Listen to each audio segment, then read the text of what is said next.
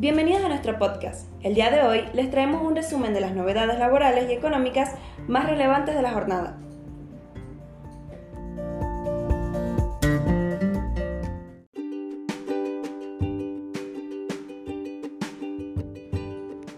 ANSES, bono de 45.000. Estos son los grupos que cobrarán el refuerzo alimentario.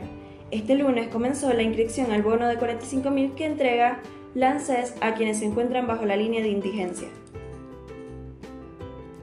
Las inscripciones para acceder al refuerzo alimentario que entrega la ANSES están habilitadas desde este lunes. Ya se puede ingresar los datos para cobrar el bono de 45.000 que se pagará en dos cuotas de 22.500 a lo largo de noviembre y diciembre.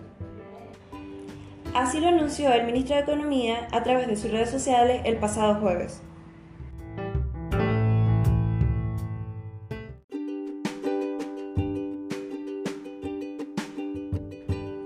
Cerraron dos paritarias claves para el comercio exterior. Anoche los remorcadores, que son fundamentales para las operaciones navieras, y hoy otros dos gremios importantes para la actividad portuaria, como el SUPA y la Federación de Trabajadores Portuarios, alcanzaron acuerdos. La noche del día lunes y la tarde del día de ayer se cerraron dos acuerdos paritarios claves para el comercio exterior argentino. El primero de ellos agrupó el Centro de Jefes y Oficiales Maquinistas Navales el Centro de Patrones y Oficiales Fluviales de Pesca y Cabotaje Marítimo, el Sindicato de Conductores Navales de la República Argentina y el Sindicato de Obreros Marítimos Unidos, quienes estamparon en forma conjunta su firma en un convenio por el cual acordaron un reajuste salarial de un 12,57% adicional a la paritaria 2022-2023 y que se suma al 2,71% actual teniendo incidencia en todos los ítems del salario, inclusive francos, informaron los gremios en un comunicado.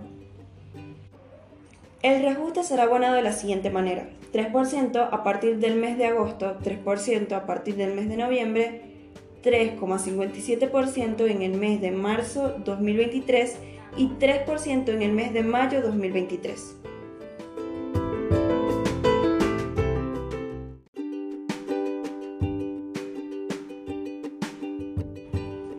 Tarifa de luz. El martes 1 de noviembre se aplicará otra suba de tarifas.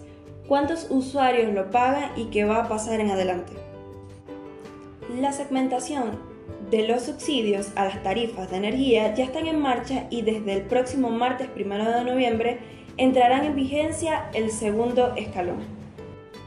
En los próximos días, la Secretaría de Energía deberá publicar una resolución con los nuevos precios mayoristas de la electricidad entre noviembre y diciembre.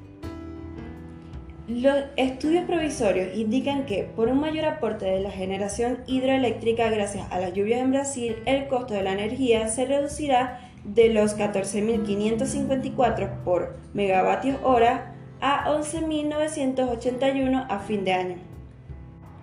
Sin contar los cargos de distribución, variables según la región del país, los hogares de nivel 1, alto ingreso y el excedente de consumo nivel 3, clase media, así como la demanda general, comercios, edificios, hospitales, clubes, colegios, pagarán en octubre 5.352 por megavatios hora. El valor treparía en torno a los 7.189 al mes próximo, por lo que mantendría un 40% de subsidios que se eliminarían en enero según lo provisto por el gobierno.